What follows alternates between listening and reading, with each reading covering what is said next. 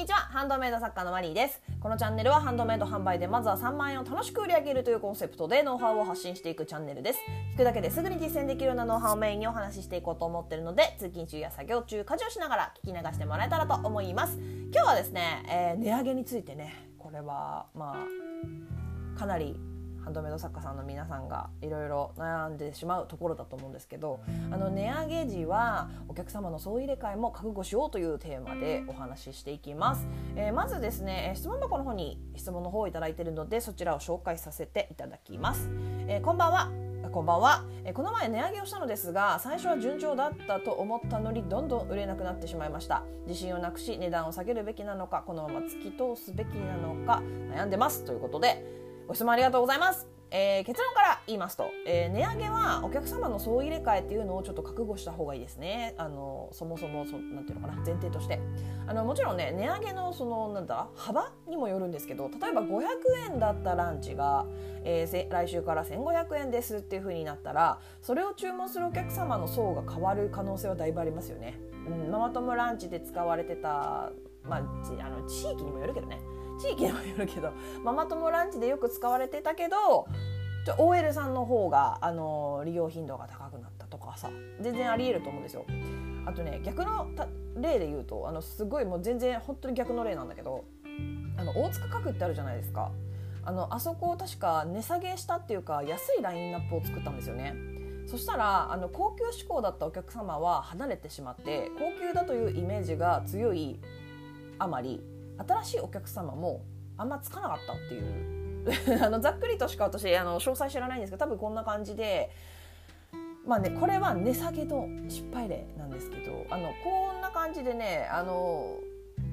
なんていうのかなまあ連動するよねっていうところあるんですよ価格と。うん、なんかブランディングっていうかまあそれにも連動するんですけどでハンドメイド作品もそれと同じでそのお客様を一新する客層が変わるっていう覚悟もあの場合によっては必要ですよね。でちなみに私は値上げをこれまでに2回したことがあるんですけど大幅な値上げではなかったので客層は変わりませんでした。あの何にも変わらなかったね、うん、売れるちょっとあの犬がうーって言ってるんですけどあの売れる 売れる数も何にも変わらなかった、うん、ただあのこれねちょっと話変わるんですけど純粋にその値上げした値段がその適切ではないっていう可能性ももちろんゼロじゃないんですよ。あの見てないので何とも言えないところなんですけどだからまず同じカテゴリーでもうね実際にされたかもしれないんですけど同じカテゴリーっていうか同じカテゴリーというよりも類似作品。自分の作品と似ている作風の作品をリサーチした時にそのそれらの平均価格よりも価格が著しく高いとかこういうことがあると、まあ、徐々に売れなくなってしまう。ね売れななんかあじゃあこっちの他の作家さんのやつにしようってなってしまうっていう理由にはなりますよね全然、うん、ただそんなこともないと。いやあの価格は別にその類似作品ちゃんとリサーチしてるし平均価格だしそんなに高すぎるってこともない。っていう場合はね、あともちろんあれですよね。自分の作業量とか作業時間を考えて自分の納得できる値付けにし直しただけ。なんですよねきっとね。ということであればあの本当そういう時期なだけっていうことも全然ありえますよね。もう単純に今そういう売れない時期なだけっていうねだからここですぐに値段を元に戻すということは私は絶対におすすめはしないですあの売れない時期があってもおかしくないんですよあのずっとね年中売れてる作家さんもいますよいますけどそれって多分売れない時期があったからじゃあ売れない時期売れるようにしようと思った作家さんがちゃんとそれで一年中うまく売れてるっていうだけあとその季節関係ないものを売ってる作家さんとかねだと思うのであのあると思います全然作家さんによってあのなんかちょっと冬っぽいね印象のあるさ作風の作家さんとかもいるし夏っぽい人もいるし秋っぽい人もいるしなんかそういうので売れない時期ってあるんですよ本当に。私もね今まさに売れない時期の2回もうねこの時期に売れないくなったのって初めてなんですけどね。ただまあ何が影響してるかっていうのは私の場合結構明確であったりするのであのコロナの影響でねちょっといろいろと、まあ、コロナだけではないかな。あのシーズンじゃない時期じゃないっていう本当にまあそれはある。ある。うんある。まあ そういろいろあるんですけどまあいろいろあるんですよ。一年中ずっ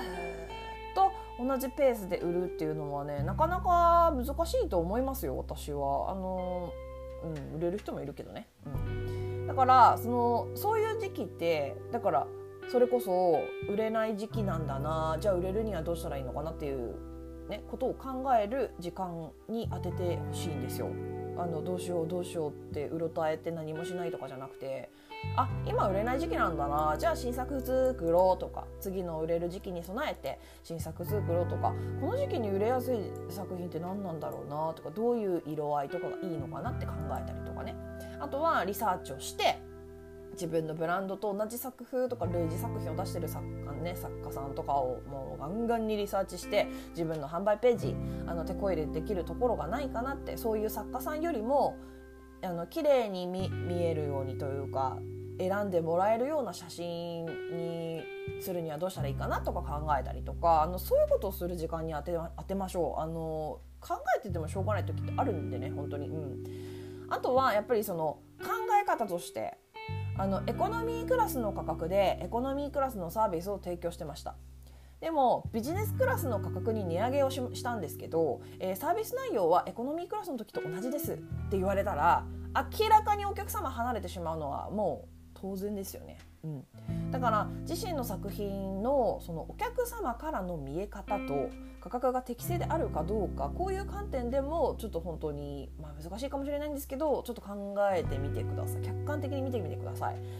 本当ね見せ方変えるだけでサービス内容もいいように変わったように見せることって本当にできるんですよ。あの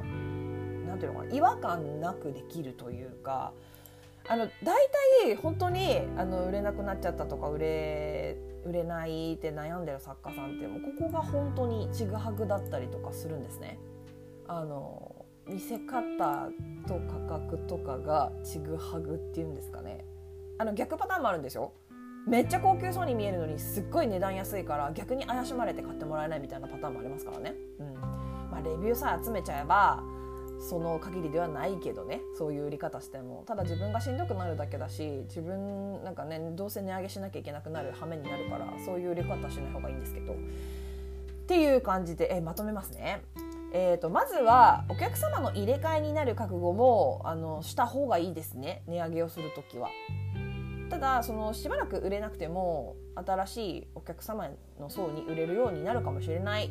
っていうことがあるのであのとにかくねすぐに判断するのはねちょっと本当に良くないと思います。うん、であとはやっぱりその市場調査をしてあの類似品よりも高いでも見せ方は類似品と変わらないということであればそれが原因かもしれないしあのいやそうでもないよそんなことないよっていう場合はただただ単純にそういう時期なだけたまたまそういう時期が来ただけっていう感じですよね。だからとにかくねあの判断をねすぐに焦る、ね、急いで判断するのではなくてあのそういう売れない時期っていうのは市場調査したりとか新作作ったりとかあの様子見をしてみてください。あの他を見ないとね自分のところがどう見えるのかわからないからとにかくリサーチしましょう。あのリサーチしてたら大体のことが解決すると私は思ってるんですよ本当に。うん、でももし本当にどうしてもわからないっていう場合はあの私に見せてください。はい。あの見せていただければなんとなくあこういうことだろうなっていうのは分かると思うのであのここならでコンサルの方さおのごご依頼を受けてるので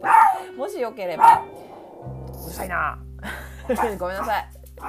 ワンコがねちょっと大暴れしてるんですけど。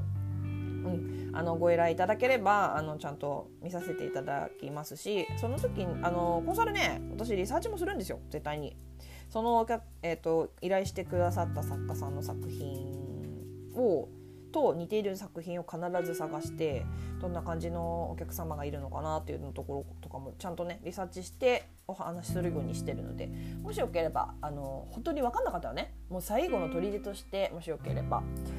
ご依頼ください。ということで、えー、今日はここまでになります、えー、どんなご質問にもお答えしていきますので Twitter の質問箱やスタンド FM のレターなどでご気軽にご質問もらえたらと思います、えー、もしまた聞いてみたいなと思っていただけましたらフォローとかいいねとかあと YouTube でしたら、えー、チャンネル登録グッドボタンを押していただけるととっても励みになります。以上お聴きいただきありがとうございました。ではまた次回お会いしましょう。さようなら。